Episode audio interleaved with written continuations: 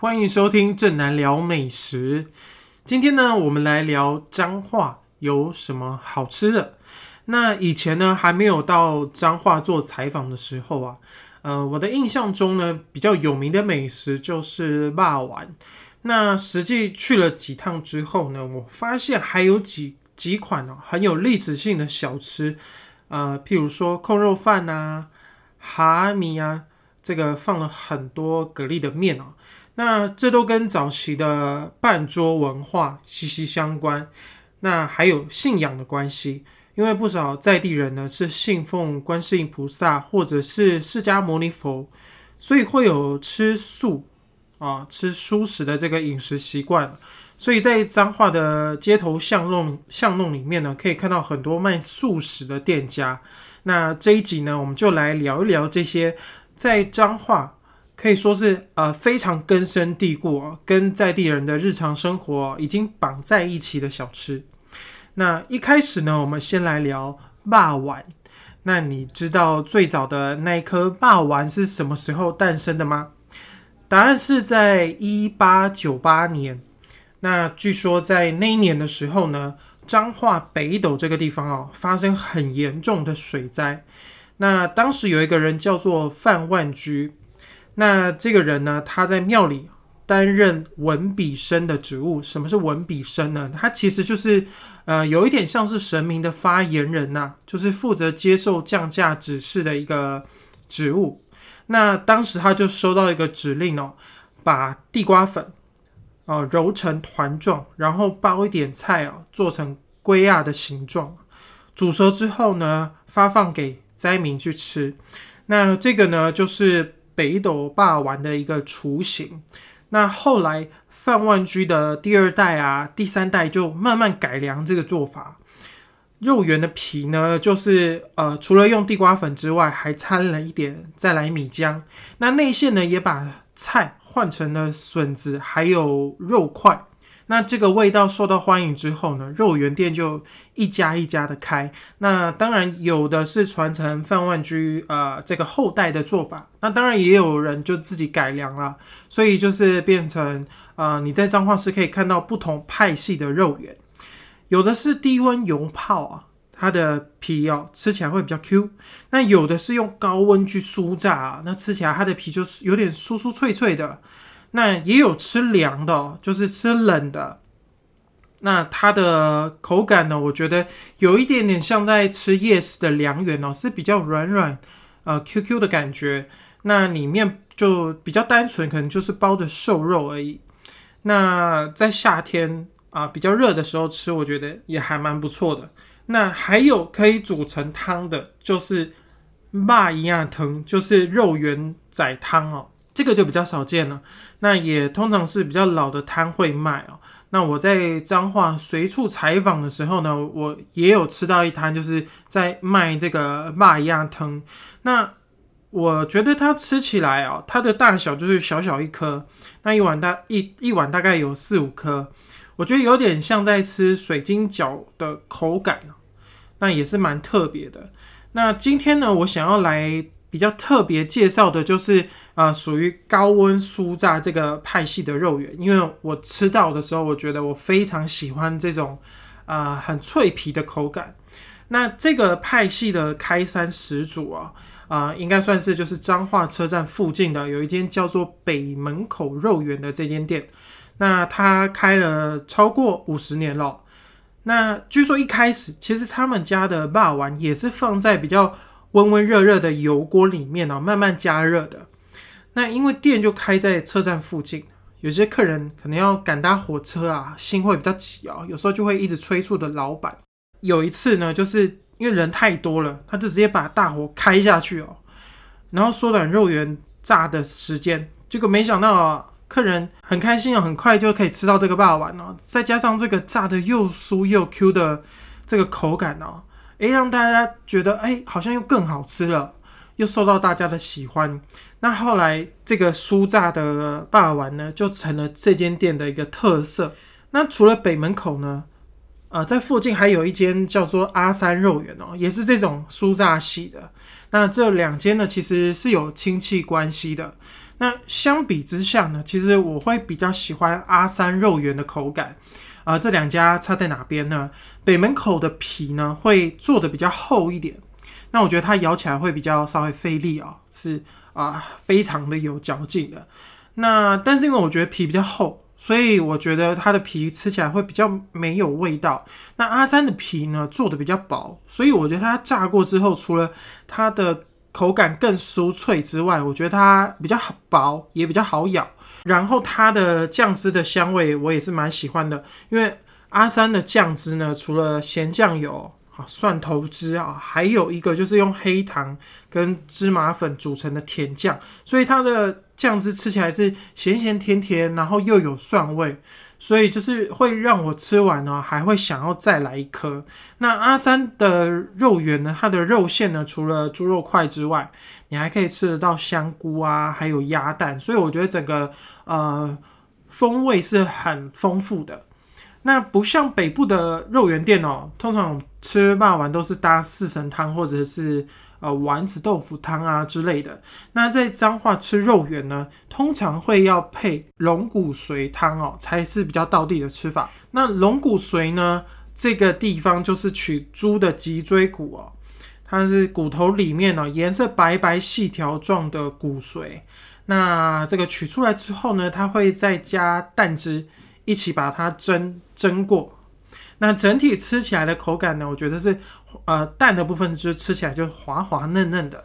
那骨髓的地地方呢？我觉得它吃起来有一点像豆花，就是绵绵的。然后我觉得这一间呢是比较没有一些呃腥骚味，但是我在吃北门口的时候，我觉得有吃到一点点的骚味，所以我觉得我会比较喜欢阿三肉圆的。原因也是在这边。那那时候我记得我整个采访行程结束之后呢，我还特地跑回阿三肉圆哦，带了一些带了一些霸王回台北哦，给家人一起吃。那就算经过了几个小时的车程哦，这个味道还是被家人哦非常的称赞哦。所以我觉得，呃，这间店的肉圆算是呃我很喜欢，然后我觉得它口味也做的很好的一间店，可以可以说是在我心目中哦有。排到前两名的，那另一间呃，也在我自己的排行榜里面，就是在高雄呢，有一间叫做极品脆皮肉圆。那他们家呃是用半煎半炸的方式，所以它的皮呢也是吃起来也是酥酥脆脆的。那然后它的内馅呢，呃，还有加九层塔口味的，所以我觉得吃起来也很香，很好吃。所以如果有去高雄的话，我也蛮推荐可以去这间极品脆皮辣丸哦，吃吃看。除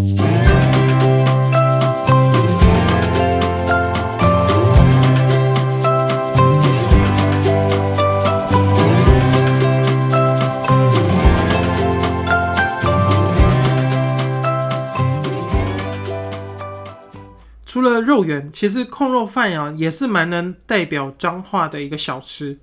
那这款小吃呢，可以说是呃承袭了早期半桌文化的一个延伸。因为如果你有吃过半桌菜的话，一定会有印象啊，有一道蹄膀风肉。那这个控肉饭呢，其实就是改良自这一道菜哦，就是把很大块的肉做成一个人也能吃的分量。那在呃彰化吃控肉饭呢，你会发现有个很特别的地方，就是他们通常上桌的时候都会插着一一根竹签。那这个是什么原因呢？呃，因为在地的老店呢，基本上大家都会叫一整个腿裤的这个部位啊，直接回来分切。那这个腿裤的地方啊，会有皮呀，呃，有油脂啊，有筋啊，有肉，所以呃，每个部位呢，老板通常店家都会把它分切开来。那像我们比较常吃的这个控肉饭呢，呃，通常会把这个猪皮比较带油脂的地方哦，跟瘦肉啊分切好的瘦肉串在一起哦，其实它不是一个连在一起。的部位，它虽然都在腿裤这个地方啊，但是它可能是啊从呃不同部位把它分切下来，再组装在一起的，所以会用竹签把它串在一起。那有一些地方的控肉饭，它是用三层肉做的，它的皮呀、油脂跟肉是连在一起的，所以它就不太需要用到竹签。那在彰化的话，大部分的店家都会自己叫一整块的腿骨回来切，所以才会需要用到竹签。那也因为自己分切，所以会有很多的部位可以选择。所以你在彰化吃控肉饭啊，会有点像上牛排馆的感觉哦。你可以选部位，譬如说呢，呃，我在这个八十年的老店哦，全控肉饭这间店里面呢，我就发现他们家哦，呃，有三种部位可以给给客人选。那第一种就是比较常见的肥瘦均匀的腿裤头哦。就是啊，有带皮呀、带肉的这个地方。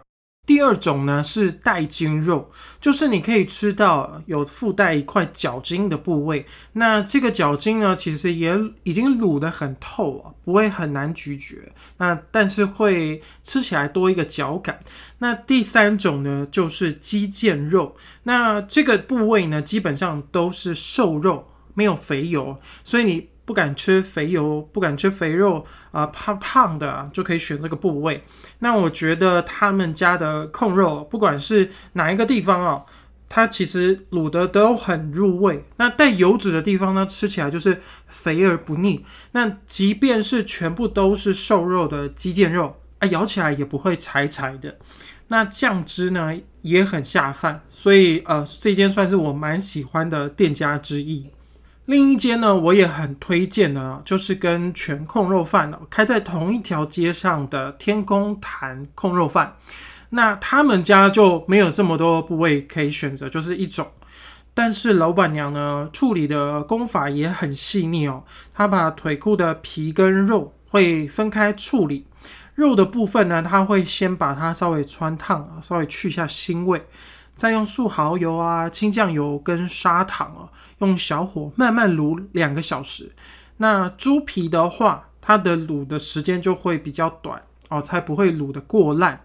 那如果你不敢吃猪猪皮啊，比较怕油的，你可以跟老板娘讲一下哦，它这个皮跟肉的啊这个比例呢，就会稍微做一下增减。那因为老板娘她会分开处分开处理的原因，就是因为。他怕有些客人哦不敢吃肥肉，或者是有些上班族啊怕这个皮啊吃多了会中风，所以他才会把它分开处理啊，呃，那可以让客人去做一个比较克制化的选择。那我的建议是，还是可以点一个肥瘦各半的控肉饭哦，你可以才可以吃到这个店家的用心之处。那还有一个比较贴心的地方，就是他们家的肉跟饭是分开盛装的，有些人不喜欢整碗。啊，整个碗哦装满满的，觉得会不方便扒饭。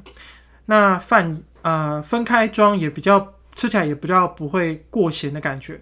那我觉得他们家的控肉啊也是很入味，你可以吃到那种酱油很咸干咸干的味道。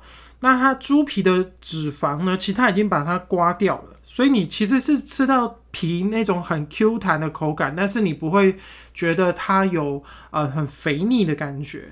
那老板娘还有放了一点点的姜丝，那你把肉配着这个姜丝一起吃的时候呢，就可以解腻。那我蛮喜欢这一间的汤，因为他们家的汤呢是一盅一盅去做的，这个在彰化呢叫做炖露。那其实这个做法呢也是早期半桌菜的一个延伸哦。我们在吃半桌的时候，也是会常常喝到这样一瓮一瓮的汤哦，或是装在这个中碗里面哦，比较个人小碗的汤。那炖露就是这个啊，把它做成个人版的汤品。那我很喜欢他们家的这个芋头排骨汤。这个工序呢，老板娘其实也是蛮讲究的，因为她会先把排骨肉腌制之之后再炸，芋头也是。处理好之后呢，把它放到中碗里面哦，再加高汤一起进蒸笼。所以蒸出来之后呢，你会觉得这个汤喝起来很有那个半桌的味道，就是它的味道是很很醇厚、很甘甜。那然后排骨跟这个芋头呢，吃起来也很香。那另外呢，你也可以点一个比较简单的，就是菜头肉皮汤，我觉得也蛮好喝的。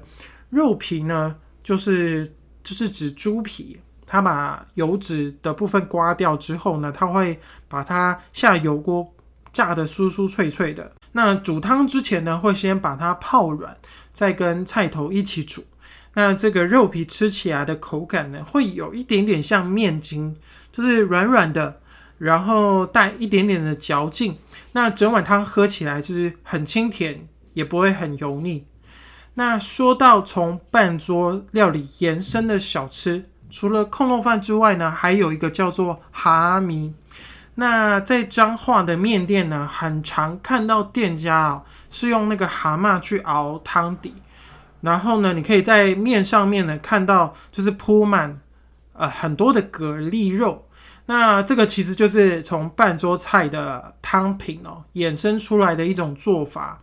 那会用大量的蛤蟆啊跟猪大骨去熬熬出这个汤头，所以小吃店呢也承袭了这种做法。那这张画我吃过两间蛤米，一间叫做万方，一间叫做阿天，两间都是老店。那我觉得万方的口味呢是比较偏清淡一点哦。那阿天的味道就会稍微比较重一些，所以我我会比较喜欢阿天这一间。那他们家的做法呢，就是这个汤头呢是用六十斤的猪大骨配上八十斤的蛤蟆去熬这个汤头，熬完之后呢，会再把这个蛤蟆肉挑起来摆在面的上面，所以一碗面呢，你就可以吃到十几颗以上的蛤蟆。那因为蛤蟆肉放久也不新鲜，所以店家通常都给的还蛮大方的。那你吃一口蛤蟆啊，再喝一口汤哦，那你就会觉得这个味道非常的鲜甜。那老板娘有说，比较在地人的吃法呢，都是吃一碗蛤蟆米会配一份炸鸡卷。那这个鸡卷呢，会炸的比较干一点，但是你配上这个汤面的时候，你会觉得这个搭配组合就蛮恰到好处的。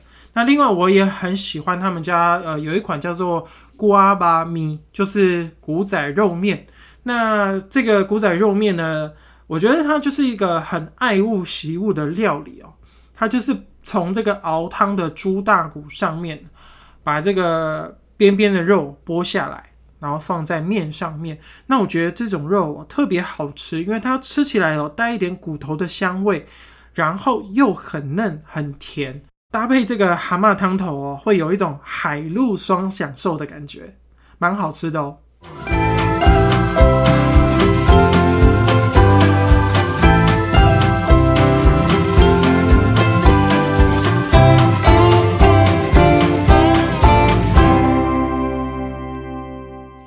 走在彰化市的街上啊，嗯，会发现很多的肉圆店、控肉饭店之外呢，也有蛮多。素食的店家吃素的素，那原因当然跟在地人的信仰有关哦。那有不少人是信奉观音菩萨或者是释迦牟尼佛，尤其是我们可以看到彰化的八卦山上哦，有一尊差不多呃有将近八层楼高的释迦牟尼佛像哦，就知道这个信仰对在地人的一个重要性。那信众呢，就算不是整天吃素。至少在初一十五的时候会吃菜，那或是有些人呢也有吃早早斋的习惯哦，所以吃素的需求量是还蛮大的，所以你在这个街头上啊会看到蛮多以卖素食的小吃店为主的店家。那就算没有信仰，其实我觉得来到彰化也是可以来这些素食店哦，吃吃看不一样的素食。像是我在呃有一间叫做彰化素食的店家里面呢，就吃到素的霸碗、素的麻酱面，我就觉得蛮有意思的。虽然没有肉哦，但是味道都还蛮好吃的。尤其是这个素的霸碗哦，其实招牌上是写作菜园，就是没有肉啊，但是它的皮跟一般的霸丸一样啊。也是应该也是用地瓜粉去做的，因为它的口感也是很 Q。那它的内馅呢，就改成哦用面筋，啊就是土豆面筋的那种面筋哦，炒成了素肉燥。那还有笋丁跟香菇。那它的淋酱呢是用白芝麻、花生跟糯米粉组成的，所以它淋在霸丸哦，然后你吃起来，你会觉得它的味道也是很丰富的哦，不会输给啊有肉的肉圆。不会说因为它是素的，所以它清淡无味，不会。连我这个非常爱吃肉、无肉不欢的人，我都觉得这款菜园哦很好吃。那另外还有一间呢，呃，有百年历史的林家素食，我觉得这间店也很值得一吃。那你可以点点看哦，在这个彰化素食店里面很常看到的菜面，那这个菜面呢，里面同样是没有一点肉的哦。那这个油面的上头呢，会淋上它用豆轮呢炒成的素肉燥，那还有笋丁，还有加了几根冻芽菜哦，点缀一下。那我觉得整个拌在一起吃呢，还蛮爽口的，而且也是很有香气的，不会淡而无味。那如果你你平常是比较吃重口味的呢，那你吃这个比较素的菜面的时候，你可以淋一点。它用玻璃瓶装的番姜酱，那这个番姜酱呢，我觉得吃起来其实就是甜辣酱啦。那这种酱呢，就是当地的自己的工厂的手工制作的。那我觉得它加在面里面呢，可以让这个面条的味道更丰富。那吃菜面呢，通常会再配一碗豆包汤。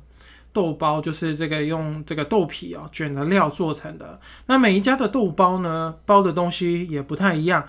那有的会包笋丁，那像林家素食呢，它包的是金针花。那这个金针花呢，呃，店家还会先用十几种的中药材哦，把它腌制过，然后再包到豆皮里面。所以我觉得它吃起来的味道很清甜，还有一点淡淡药膳的那种香味。还蛮特别的。那如果你对彰化的小吃的印象啊，就只有停留在霸丸啊，或者是控肉饭的话，其实我我蛮推荐你可以来这边走一趟哦。有些食物就是只有在这个地方才吃得到，或是它就是把它做成一个比较特殊的口味。那尤其是彰化市区也不大。那像我今天推荐的这些店呢，其实离得都还算蛮近的哦，走路都可以到。那如果你懒得走路呢，其实你你租一台机车就更方便了。那你一边吃小吃呢，你还可以去附近的景景点哦走一走，譬如说扇形车库啊，就可以看那个火车头啊怎么样停停进他们呃他们的这个算是他们的休息的旅馆啊，怎么样在里面做保养。然后你也可以到八卦山这个大佛风景区哦，去看夕阳或者是看夜景。那我觉得排个两天一夜的行程哦，刚刚好。你可以吃的很开心，然后看这些风景呢，你可以让心情比较放松一点。尤其是在这个还在防疫哦，这个还没有办法解禁的这个时间点。那今天介绍的彰化小吃，在我的美食部落格里面呢，也有详细的店家介绍。那我会把链接呢放在资讯栏里。如果你喜欢正南聊美食的节目内容，欢迎你们关注或者是帮我分享。如果有任何问题，或者是你有想要听什么样的美食主题呢？你可以到我的脸书粉丝团或者是 IG 留言告诉我。谢谢你们今天的收听，我们下一次见喽。